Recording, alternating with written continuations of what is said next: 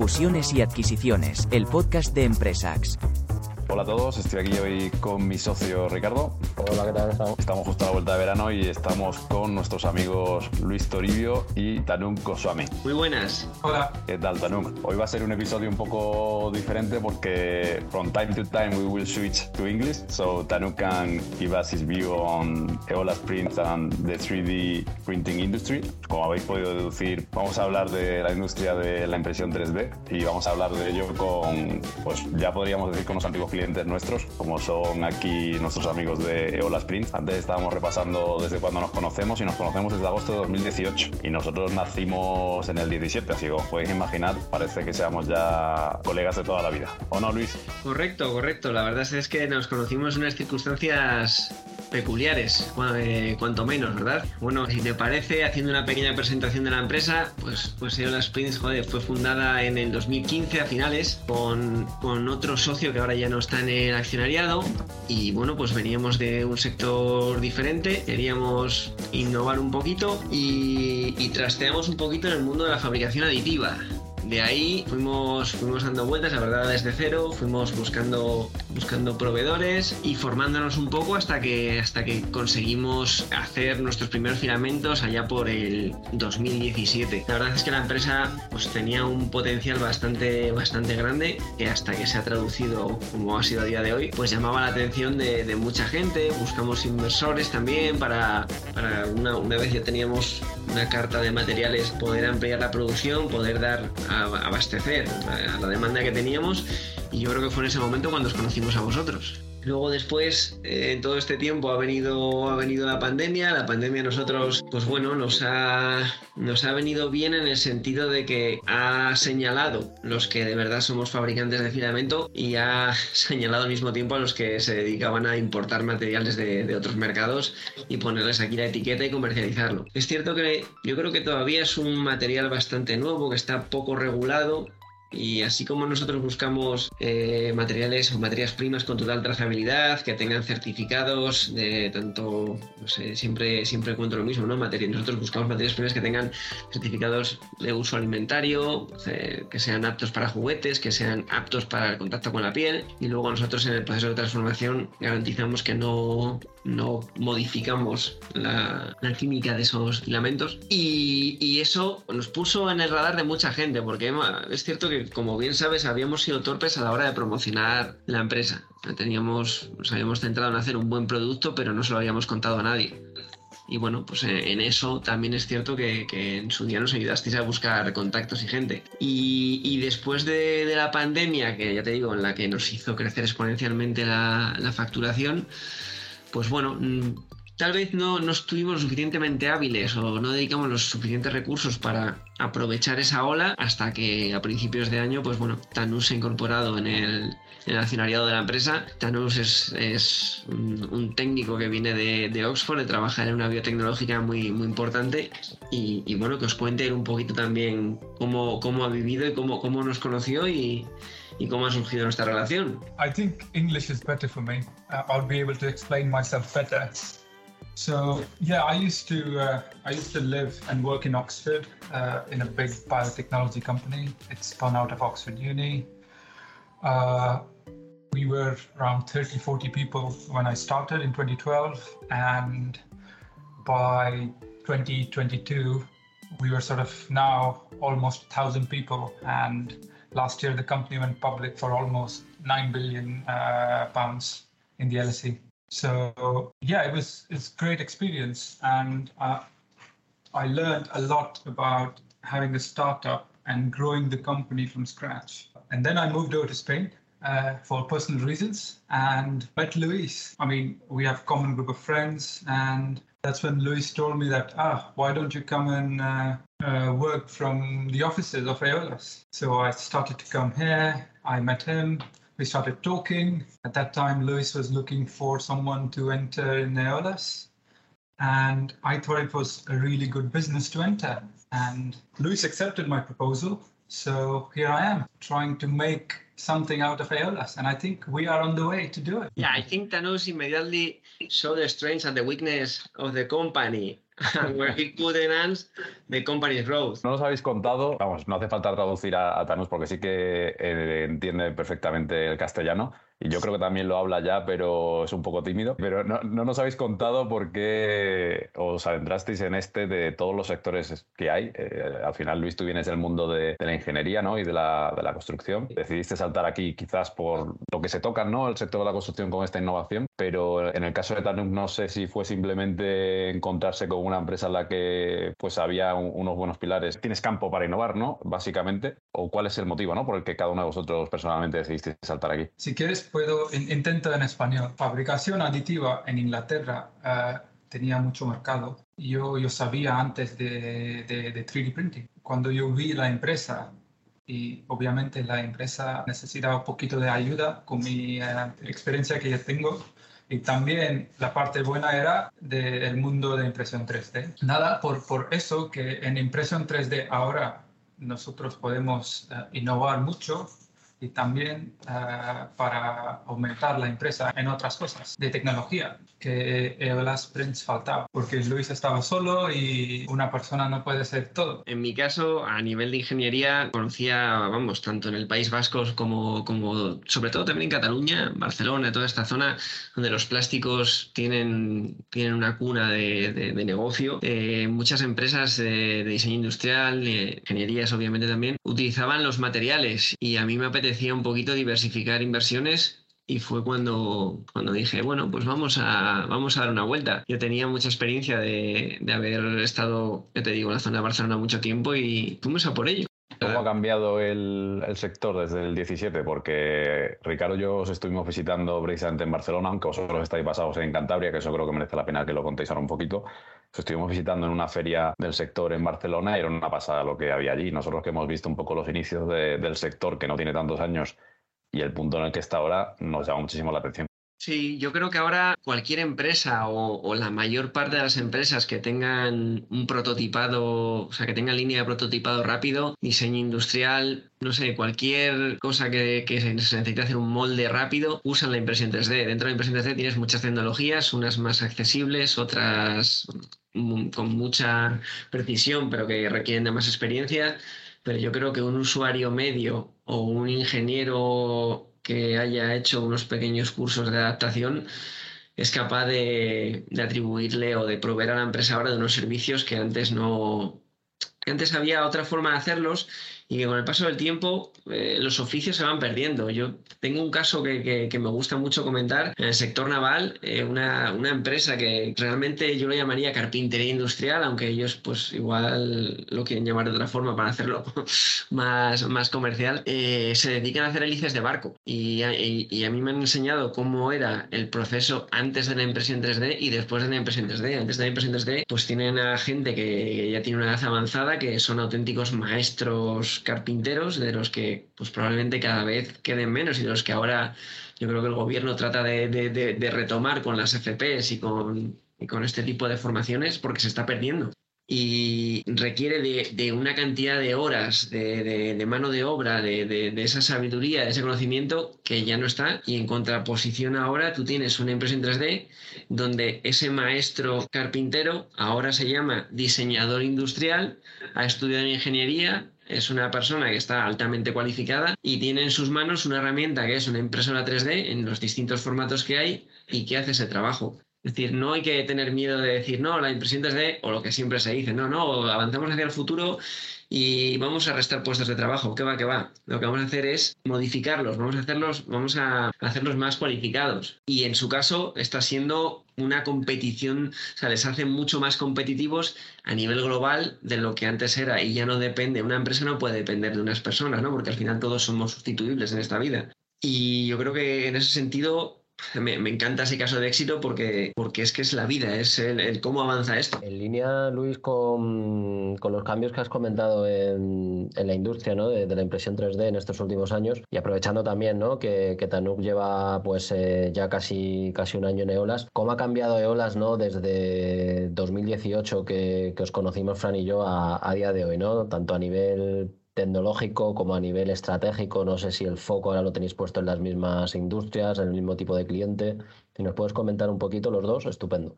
Yeah, um, I mean, the first thing uh, which we tried to change uh, when I got into the company was to rebrand Aeolus.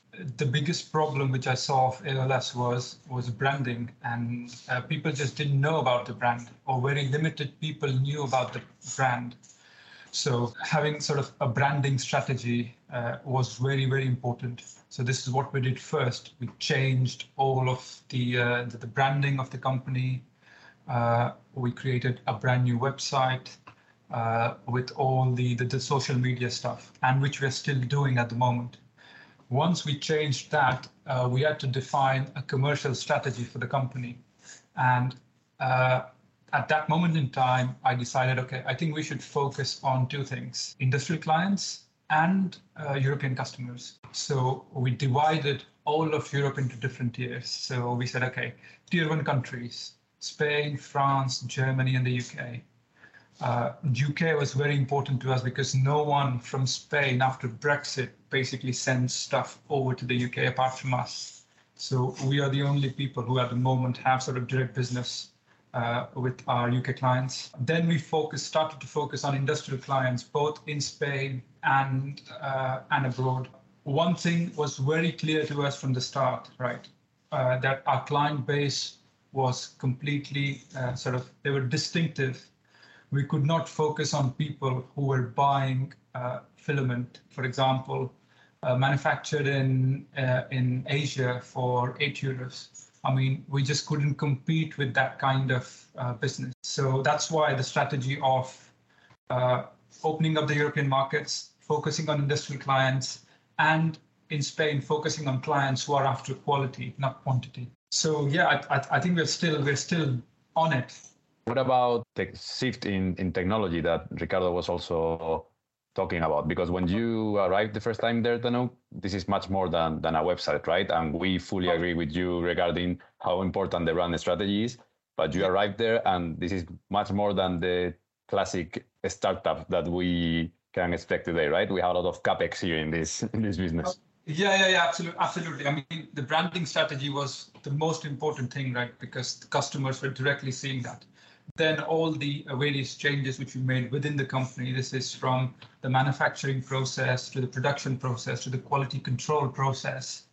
Uh, so these were sort of big changes. So we brought in a new uh, manufacturing tracking system, uh, the quality control system, uh, and obviously the internal workings of the company. So we have basically automated everything from uh, when we get an order to when an order is shipped all of this process is sort of automated. Apart from the person who picks up the spools from the shelf, the rest of the stuff is just managed automatically. So these were the big changes which sort of saved time because what we want is people who work within the company are doing intelligent things, right? Uh, we don't want them to do things which are repetitive. So they can focus on improving the quality of our product. They can engage with clients. They can uh, find new clients so this is our focus at the moment to automate as much as we can and focus on making life of our clients better.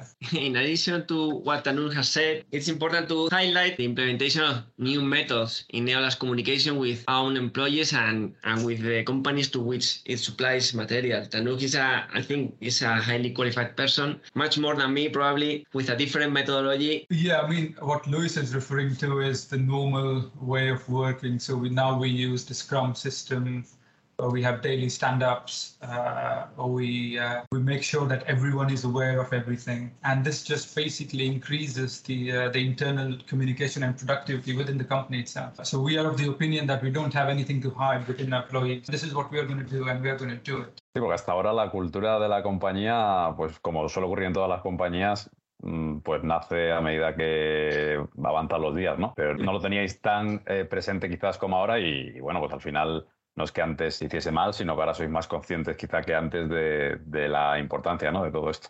Antes, como, como a todo emprendedor que no se le explica lo que es emprender, porque a lo mejor si se le explica lo que es emprender, no emprendería.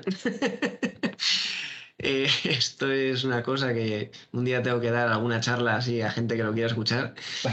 Eh, en eso estamos los cuatro de acuerdo de esta llamada. Sí, sí, emprender es una cosa complicada y, y intentar hacer de hombre orquesta, tú te das cuenta de que es lo que todo el mundo al principio hace, que es tener un pensamiento cortoplacista, es el principio del fin. Al final, Tanús ha aportado un pensamiento a largo plazo con una estabilidad y eso a la hora de tomar decisiones, pues tú no tomas decisiones porque estés ahogado, tomas decisiones en base a un plan, que antes ese plan era pues cómo de preocupado estoy para pagar las nóminas y ahora la realidad es vamos a ir alcanzando hitos dentro de este plan y si lo conseguimos bien y si no, pues habremos fracasado, pero si fracasas tienes que fracasar lo más rápido posible para intentar arreglarlo, porque si no, si vas fracasando año tras año, pues entras en una dinámica negativa que cuando te quieres dar cuenta, pues ya sabes que estás en el hundido. Systems versus goals. Exactly. Bueno, ¿y qué hay de, de vuestra experiencia de Money? Que ese es nuestro libro y hemos venido a hablar también de él. Bueno, nuestra experiencia con vosotros fue, fue muy buena, muy buena. Además, yo creo que, y, y me voy a tomar más licencias igual de las que debo, ¿eh? pero ya sabes que no os considero eh, unos, unos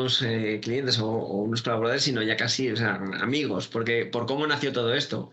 Nosotros teníamos sobre la mesa una oferta que en principio era muy bonita, en el corto plazo solucionaba problemas, la otra parte de la empresa, pues es- ya sabéis que, que era partidario de deshacerse de todo de todo ello y a mí no me convencía porque a mí me gusta siempre me gusta hacer la, la- la pregunta del millón ¿no? es decir, sí, si tú vienes aquí con, con todos los ingresos que quieras pero ¿qué vas a hacer al día siguiente? y esa fue la, la pregunta vamos, esa fue el inicio de la historia de amor con Tanús porque Tanús esa, respuesta se la, se la sabía porque él que es una persona muy observadora, había, el tiempo que había estado aquí, había estado viendo los protocolos de la empresa y de decir, joder, pues yo creo que efectivamente, yo si estuviera aquí y esto fuera mío, haría esto, esto, esto, y luego tenemos que ir alcanzando esto y hay que llegar a esto otro. En el caso que, con el que nos conocimos, pues, pues sabéis que, que era, era algo a corto plazo, ellos trataban de buscar una empresa para absorberla y malearla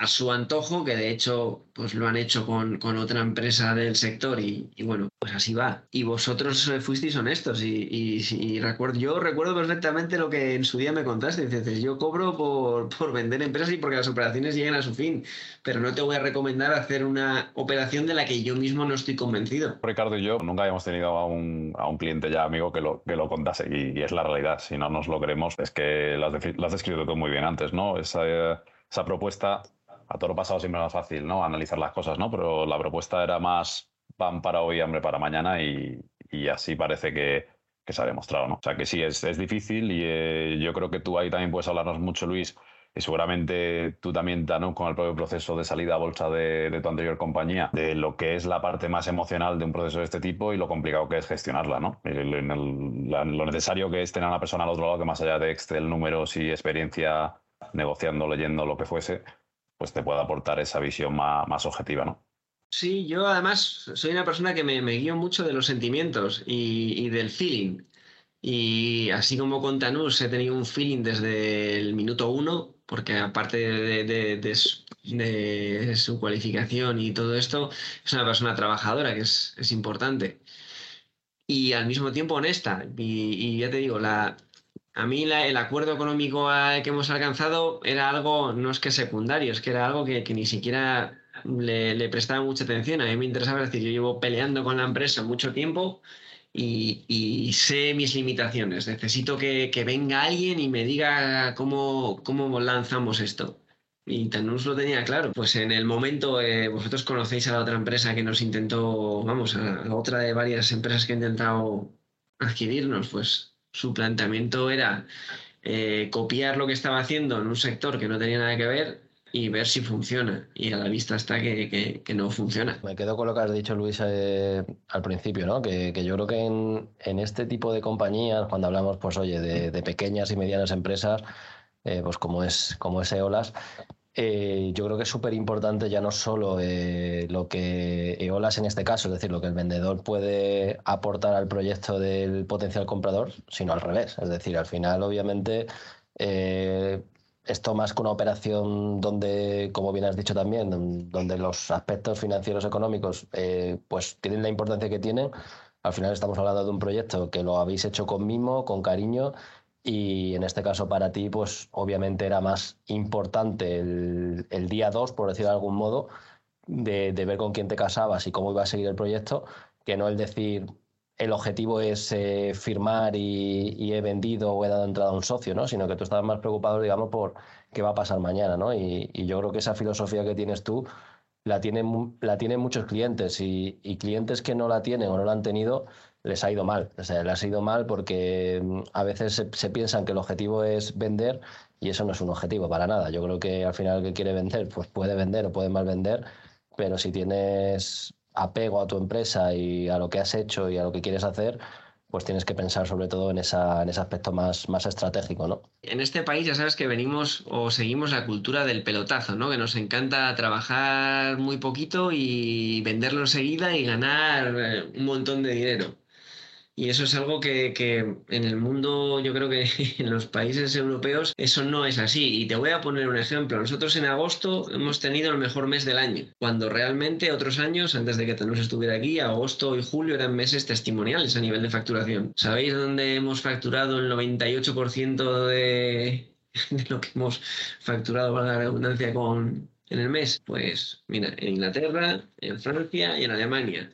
¿Por qué? Porque obviamente en esos países también hay vacaciones, pero nadie para. Pues eso es un, ejemplo que, que, tal vez deberíamos deberíamos mirar, ¿no? tampoco me quiero poner ahora a hablar así de política, que, que, es malo, pero yo ahora cuando veo lo de la cuesta de septiembre digo, joder, ¿y en agosto no se veía esto o qué? O cuando estábamos todos en la playa tomando el sol no hay, no hay recesión y cuando vengo en septiembre hay una recesión de la hostia. No, hombre, no. Luis, que el sol está muy bien, joder, y hay que aprovechar. El sol está muy bien y tiene que dar mucho dinero. Yo, vamos, eh, lo siguiente que voy a hacer es invertir en fotovoltaicas. tarde, tarde, llegamos tarde ahí. Pero en serio, tenemos que fijarnos un poco más en, en esa parte de Europa en la que con orden todos podemos disfrutar de tiempo libre, conciliar, pero una empresa no puede depender, como te decía al principio de la conversación, de las personas. No, no, o sea, todo tiene que, tener una continuidad. Y bueno, y esa, y esa ha sido una de las, de las mayores, yo creo, virtudes que ha traído Tanus a la empresa, que es a nivel europeo, pues eh, ahora somos el día y la noche. Esto lo, enlazamos el tema de, te diría incluso que, esta, este comentario que has hecho respecto a Europa, ¿no? Y la diferencia respecto a España. Yo, creo que el M&A en sí mismo también es algo que siempre, siempre lo comentamos, ¿no? Ricardo y yo, que, que es algo como extraño, ¿no? Para, para las pymes españolas, cada vez menos, por suerte. Yo creo que en Europa probablemente sea mucho más común encontrarte que la pyme de un pueblo de no sé qué país, pues comprarla del pueblito de al lado o, al vecino, ¿no? Porque tiene sentido la operación o, porque no tiene sucesión empresarial que sigue, lo que sea. Eh, vosotros aquí, a pesar del, tamaño del tiempo que lleváis en el sector, etcétera, también habéis hecho alguna operación eh, y yo creo que esa visión que tenéis pues también es interesante, ¿no? Oye, más allá de contar aparentemente con capacidad financiera o no para hacer algo, ¿por qué no nos planteamos integrar a otras compañías del sector que nos puedan reforzar y seguir con esa mentalidad abierta, ¿no? Sí, sí, en su día ya, ya sabéis que adquirimos una, marca comercial de una empresa que estaba teniendo bastante tirón. Su modelo de negocio, una vez lo, conocí, lo conocimos, yo creo que estaban totalmente equivocados, ¿no? Pues porque era pues, pues una empresa más de las que basaba su modelo de negocio en importar del mercado asiático y venderlo aquí. Claro, con una dependencia absoluta del fabricante y sin conocer ninguna fórmula ni ninguna procedencia de ningún material. Y esto es lo que te decía antes, tú si vendes en el mercado americano tienes que saber lo que vendes, porque si no puedes afrontar unas demandas que, te tumben la empresa o que te hagan acabar en la cárcel. Aquí que, somos un poco más lentos y la regulación siempre va o, se regula mucho y se acata poco, que eso también es otra característica, pues bueno, eh, eh, en cuanto a los materiales, a, su pureza, a, cómo los puedes mezclar y aditivar, pues bueno, lo que, lo que se refería a Tanus antes, eh, las cosas cuestan lo que cuestan y cuando tú ves que un kilo de PLA alguien lo está vendiendo por 7 o por 8 euros, pues al que lo compra, yo lo único que le diría es, puedes comprarlo, pero eso no es un kilo de PLA. Eso será 700 gramos de PLA o 600 gramos de PLA, 300 gramos de carbonato cálcico y 100 gramos de vete tú a saber. Porque este, esto que te estoy diciendo ahora, cuando compramos esa marca comercial y analizamos las materias primas o los filamentos que ellos tenían en stock, no éramos capaces de saber qué era lo que, lo que componía el filamento. O sea, el PLA sí tenía una parte era PLA, pero tenía un 40% que nadie sabía que era. Efectivamente, tú lo metes por la inversora, fluye, imprime, sí, pero cuando quieres, cuando tú estás trabajando en la industria y como nosotros tenemos clientes, que eso es otra, otro de los de la estrategia de empresa, que sí que luego comentamos, ¿no? El estar focalizados en el sector de la industria. Pero cuando tú estás imprimiendo impresiones de tres o cuatro días, lo que no quieres es que la impresión se te pare o tengas un problema por ahorrarte cuatro o cinco euros el kilo con todas las horas de personal cualificado que ha llevado detrás ese diseño. Realmente la impresión es lo de menos. La impresión debería ser darle un botón y que sepas que en 12 horas, en 24 o en las horas que lleve, tengas el modelo perfecto. Pero si tú tienes un filamento, unas materias primas que no cumplen con un estándar de calidad y estás echando por tierra ese trabajo, pues dices tú, ¿cuánto me ha costado el filamento? ¿Los 6 euros que me he ahorrado? O, o, las 37 eh, horas de un ingeniero de diseño más de un capataz.